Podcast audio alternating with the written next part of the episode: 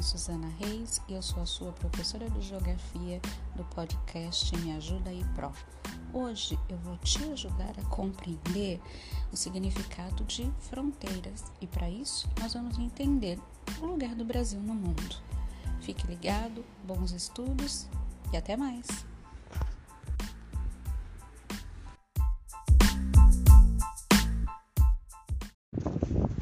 Bom dia. Então vamos começar o capítulo 3, que ele fala sobre Brasil, localização e o território.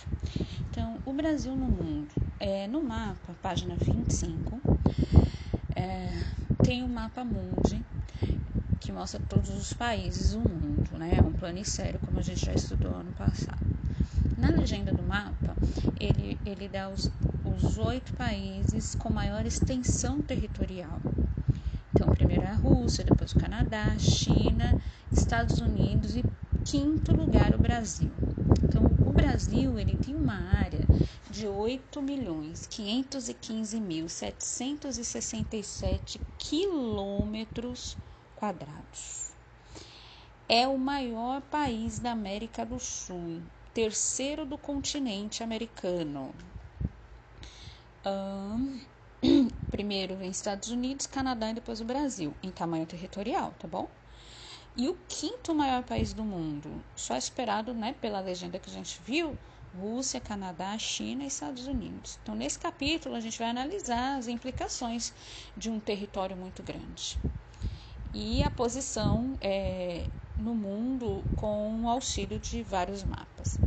Diversas referências podem nos guiar para uma compreensão do Brasil quando observamos em um mapa. Podemos considerar a posição do território, as linhas imaginárias e o que atravessam, bem como a variedade de zonas térmicas que nele existe. Em relação à linha do Equador, o Brasil tem maior parte de suas terras, aproximadamente 93% do hemisfério meridional sul. A linha do Equador, que é o paralelo zero, atravessa o território brasileiro nos estados do Amazonas, Roraima, Amapá, ou seja, parte do território desses estados se encontram no hemisfério norte e parte no hemisfério sul. Já em relação ao meridiano de Greenwich, o país está inteiramente situado no hemisfério ocidental ou oeste. É possível determinar a localização do Brasil também em relação às zonas térmicas da Terra.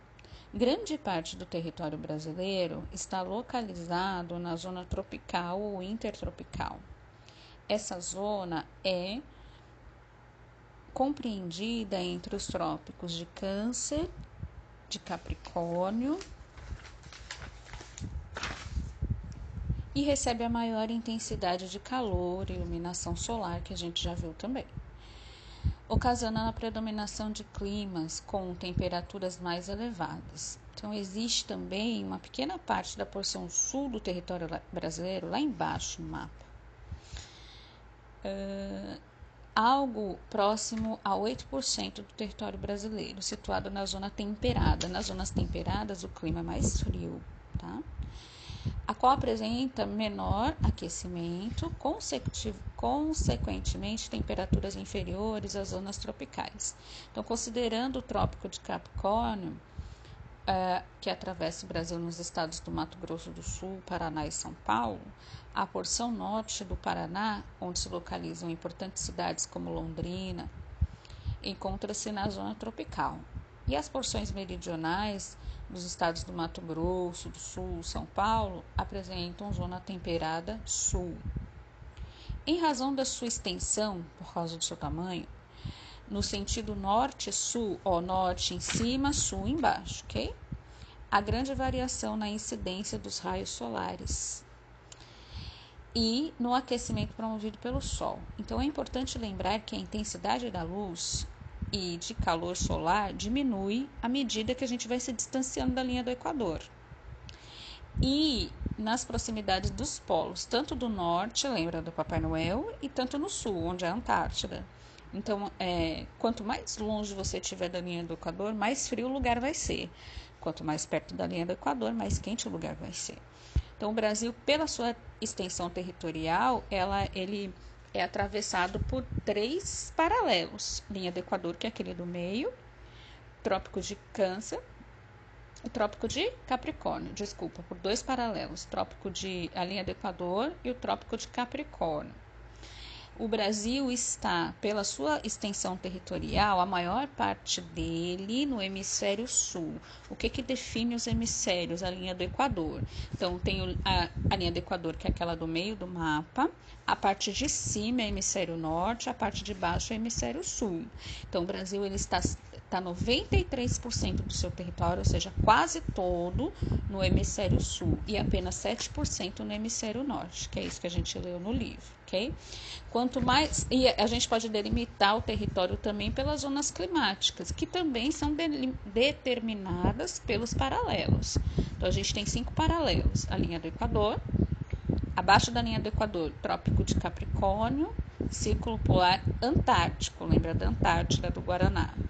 Acima da linha do Equador, a gente vai ter o Trópico de Câncer, Círculo Polar Ártico, que é onde está o Papai Noel, Polo Norte, ok? Então, a gente pode também visualizar o território brasileiro a partir dessas zonas climáticas. Então, os estados próximos à linha, à linha do Equador é muito calor, que é o nosso caso. Os estados que já estão lá no Trópico de Capricórnio, que é a região sul do Brasil, é muito frio ok? Isso porque a gente tem essa grande, essa grande extensão territorial. Outros dados também vão demonstrar a grandeza do território brasileiro. São as longas distâncias que se que separam os pontos extremos. Então a gente tem quatro pontos extremos, tem o um mapa do ladinho, Brasil pontos extremos. Então é, os pontos extremos vão de norte a sul, leste a oeste, pontos cardeais, ok? De norte a sul é o ponto setentorial, norte em cima, sul embaixo. Então, se eu estou falando do norte, é setentorial em cima.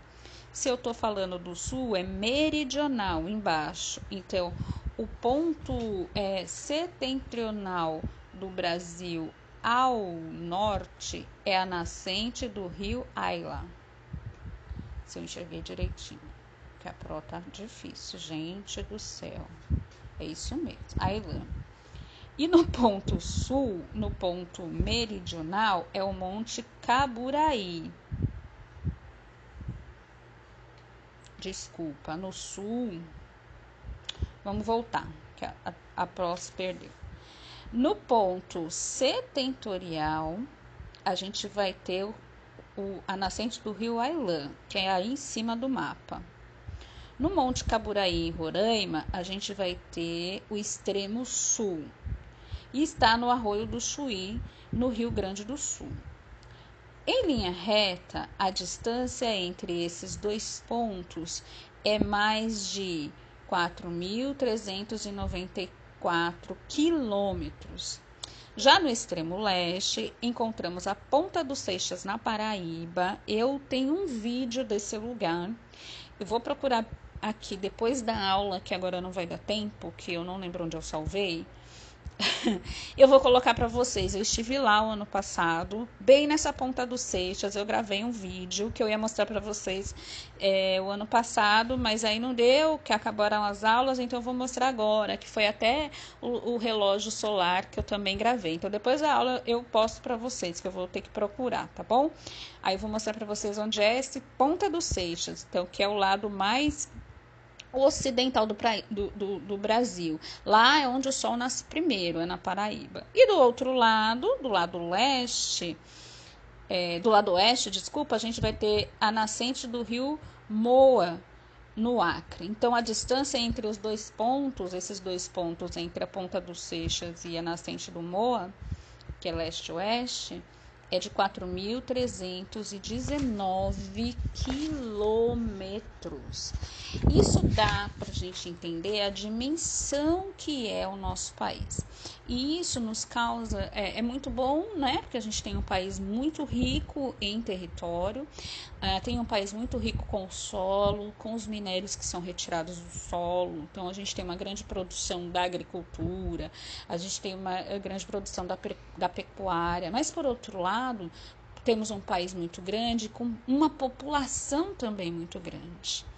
Então eu quero que vocês pensem agora um problema que vocês estão visualizando hoje, na atualidade, por causa do tamanho do Brasil. E vocês vão me responder lá no, no comentário. Pensa, olha que momento nós estamos vivendo? Pandemia. Qual o maior problema da pandemia hoje? Não é, é gente que está morrendo, sim, mas tem uma coisa aí que está interferindo. O território é muito grande, então eu quero que vocês me apontem lá no, no comentário quais os problemas assim da pandemia por causa do tamanho do nosso território. Vamos pensar juntos, ok? Bom, sobre é, os limites do Brasil é, e as fronteiras, que é a página 28, ok? Para delimitar o território brasileiro, ou seja, quais são os limites e fronteiras, a gente precisa compreender as principais diferenças entre os termos, né, os conceitos do que, é limite, é, que se refere a uma demarcação territorial, precisa, linear e perfeitamente definida. É um limite. Olha, você não pode ultrapassar esse limite. Tipo, imagina a sua casa. Imagina que o Brasil é a sua casa. E aí, a, presidente do Brasil, da sua casa, que é a sua mãe, ela te dá um, um limite. Não ultrapasse para esse lugar. Então, você tem um limite pré-definido por ela. Você sabe que você não pode ultrapassar aquilo ali. É, é, o limite do Brasil é a mesma coisa. É, é um limite linear, preciso, perfeitamente definido. Essa parte é minha, aquela parte é sua. Fronteiras são as faixas de transição entre duas regiões, que pode ser entre estados, por exemplo, fronteira do estado de, da, do estado da Bahia com o estado de Sergipe. Tem uma fronteira para quem já viajou, né? Tem quando você passa, quando você sai da Bahia e passa para Sergipe, aí tem lá bem-vindos a, a, eu fui para Aracaju no caso, bem-vindos a Aracaju, né? Você está saindo de um lugar indo para o outro, ou se você vai para Feira de Santana, aí você está lá na BR, né? né? Viaja duas horas caminhando, aí daqui a pouco lá bem-vindos à Feira de Santana. Então é uma fronteira de um lugar para o outro, ok? Então, fronteiras são as faixas de transição entre duas regiões. Pode ser um estado, um país, né, ou qualquer outra coisa. Então, a gente vai ter fronteiras marítimas, ou seja, onde está o continente, onde está o mar, é fácil, né? Fronteiras terrestres de uma região para outra, de um país para outro, tá?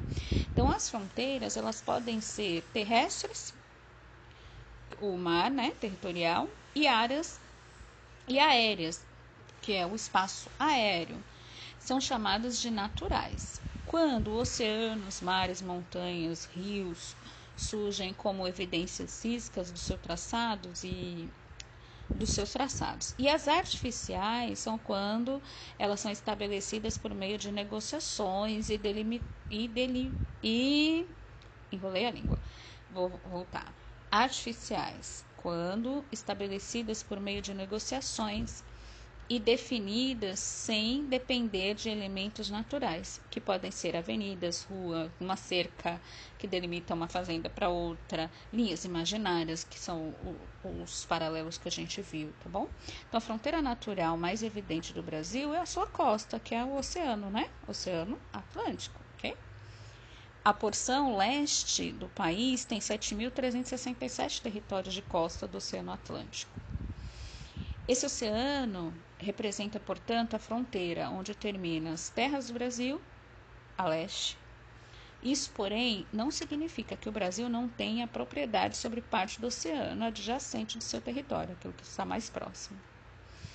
Para uma fronteira ser criada pelo ser humano, é preciso cumprir três etapas principais. A principal delas é feita pela delimitação de qual é a posição da fronteira.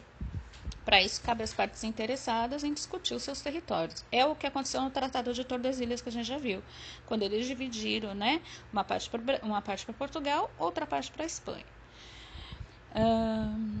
Conforme vimos anteriormente, isso nem sempre ocorre de forma pacífica, sendo motivo de inúmeros conflitos e guerras. Mas, quando o processo é pacífico, essas discussões são feitas em tratados e são fundamentais para passar para a próxima etapa, que é a delimitação. Então, nessa etapa, é feito um traçado mais preciso da fronteira de um mapa. Para isso, pode-se traçar a fronteira livremente sobre o território ou se utilizar de limites naturais. O importante é que seja traçada com precisão e com base no que ficou acordado anteriormente. Na última etapa, a de demarcação, é feita uma demarcação física, aí é que vai surgir a fronteira, o limite, né? Do território a ser dividido. Assim, são estabelecidos os chamados marcos de fronteiras. Caso a demarcação seja mal feita ou contenha imprecisões graves, poderão ocorrer novas discussões entre as partes que controlam o território. Retomando assim essa etapa de definição. Então, em razão da sua grande extensão, no caso do Brasil, a oeste, ele faz limite com nove países e um território pertencente à França. Então, apenas dois países sul-americanos não fazem fronteira com o Brasil, que é o Chile e o Equador. O restante todos fazem: Argentina, Bolívia, Paraguai, Uruguai, uh, Peru, Equador, Colômbia, Venezuela, Guiana, que é a parte francesa, né? Guiana francesa, Suriname, todos esses fazem fronteira com o Brasil. Apenas Chile e Equador que não. Para vocês terem, para vocês terem uma ideia do tamanho que é o nosso Brasil. Então, essa proximidade com os diversos países traz grande responsabilidade para o governo, ou seja, ele precisa vigiar as fronteiras, porque de todos esses países, o Brasil é o país mais rico. Então, ele precisa vigiar as fronteiras por causa de invasões, de gente que vem de outros países para cá de forma ilegal, entrada de mercadorias ilegais, a gente vai ter aí principalmente contrabando, tráfico de drogas. Contrabando é aquilo que você compra sem pagar imposto tráfico de drogas que passa pelas fronteiras, porque a gente tem como vizinhos o maior produtor de cocaína do mundo, que é a Colômbia. E faz fronteira com o Brasil, então a entrada de drogas aqui é muito fácil, acaba virando rota para do Brasil seguir para outros lugares. Então, então o governo ele precisa vigiar intensamente as fronteiras. A legislação internacional não permite a entrada livre de mercadorias entre dois países, exceto quando são firmados alguns acordos. Por exemplo, a gente tem o Mercosul, então quem é do Mercosul tem algumas mercadorias que têm esse acesso livre, mas caso contrário, você tem que pagar imposto.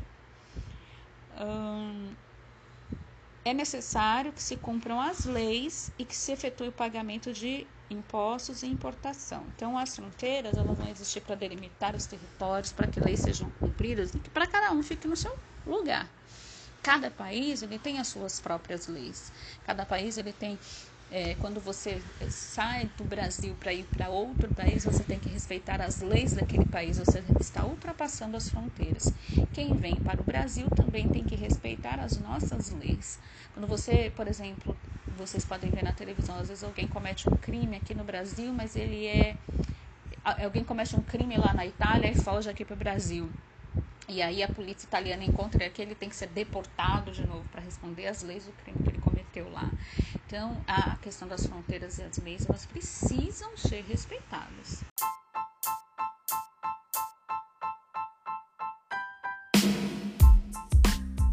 Bom, como eu. Bom dia, né? Como ontem nós estudamos sobre o território brasileiro, né, sobre a extensão do território, eu postei os vídeos que eu prometi para vocês lá do Ponto dos Seixas, assistam lá, é, tá no CLES mesmo, e Aí ontem eu fiz uma pergunta né, na aula. É, por que, que o problema do nosso território ser tão grande nos afeta dessa, dessa magnitude assim com questão a pandemia? Aí alguns de vocês responderam, né, lá no, no Google Class, que a gente, nós, que nós estamos, né, realmente numa pandemia, é, que as pessoas têm que ficar em casa e tudo mais, que precisa ser, precisam ser vacinadas e tal. É, com relação ao território, Uh, nosso território é muito grande, como vocês viram. Uh, o Brasil tem uma extensão territorial maior que muitos países da Europa, uh, maior que a Inglaterra, maior que a França. A gente viu que o Brasil é o quinto maior país do mundo. Então, quando tem algum problema dessa magnitude, é óbvio que os lugares onde tem mais pessoas serão mais afetados. Que é o que aconteceu nos Estados Unidos, que é o que acontece na África, que é o que está acontecendo no Brasil e em outros lugares do mundo. E aí o Brasil ele virou o epicentro da epidemia, porque a gente tem, é, é, pelo censo, a gente tem mais de do, 200 milhões de pessoas vivendo aqui né? Então, as cidades que têm mais aglomeração de pessoas, ela vai sofrer mais. Então, isso, isso é um, um, aspecto negativo para a gente em questão de território, para controlar a epidemia. Território muito grande, muita gente, principalmente nas grandes capitais. Outro problema do território ser muito grande e nos afetar com a pandemia. A própria locomoção para levar as vacinas. Né? Tem lugares na região norte que só se chega de barco então imagina o sofrimento, como é que faz para se você está doente, como é que faz para socorrer? Não tem médico, porque a maioria dos médicos não querem trabalhar lá. Se você vai trabalhar na região norte nesses lugares, você ganha até mais, mas eles não querem, porque preferem ficar na cidade que tem mais é, condições de, de, trabalhar. Então isso é um problema muito grande, a, a extensão territorial e lugares que são de difíceis acessos. Outra questão que é também muito importante é a desigualdade social que existe dentro desse território. O que é desigualdade social? Muitas pessoas sem condições de sobrevivência. É, a maioria da população brasileira é, é, tem a sua renda, o seu salário muito baixo. Então ela vai fazendo, é, tipo assim, um mês ela compra carne um dia, o restante do mês é ovo e frango. Porque o dinheiro não dá para fazer tudo o que se quer. Um dia você tem internet, outro dia você não tem porque você não conseguiu pagar. Entendeu? Então, a, desigualdade na distribuição de renda do país também é muito é, é muito grave. E aí a vacina ela demora para chegar nesses lugares onde são mais pobres. Infelizmente é assim que acontece. Então você tem estado de São Paulo que também tem pobre em todo lugar tem pobre mas o estado de São Paulo é o estado mais rico da federação. É o que mais arrecada impostos. Obviamente é o estado que mais vai receber vacina tanto é que eles já desenvolveram a sua própria vacina, que até o ano que vem já vai estar sendo produzida. Que, é, que a gente aqui não tem como fazer, tem que comprar de outro. Basicamente, provavelmente vai ser comprada da Rússia, né? Mas enfim, então o problema do território, por ele ser muito extenso, é muito bom, né? A gente é um país rico, tem muitas é, riquezas naturais tal, mas por outro lado, ele gera muita desigualdade é, mora muita gente aqui, então as condições é, nos afetam bastante. Então a gente vai vivendo do jeito que a gente pode, mas é, é não tem como a gente comparar, por exemplo, a vacinação na Inglaterra, que é um país pequeno, que é do tamanho da nossa cidade, então vai se vacinar muito mais rápido do que é aqui no Brasil. Não tem como comparar com os Estados Unidos. Os Estados Unidos é, é, maior que o Brasil, como a gente viu, porém, os Estados Unidos é a maior potência mundial, economicamente falando. Então, eles têm mais dinheiro. As principais indústrias são americanas. Então, qual é o pensamento dos Estados Unidos? Primeiro eles, segundo eles, terceiro eles, quarto eles, depois o restante. Por isso que eles já estão vacinando, praticamente quase toda a população já foi vacinada. Então, deu para entender? Então, o território é bom. É muito bom ter um território muito grande, mas gera esses problemas políticos, sociais e econômicos, tá certo?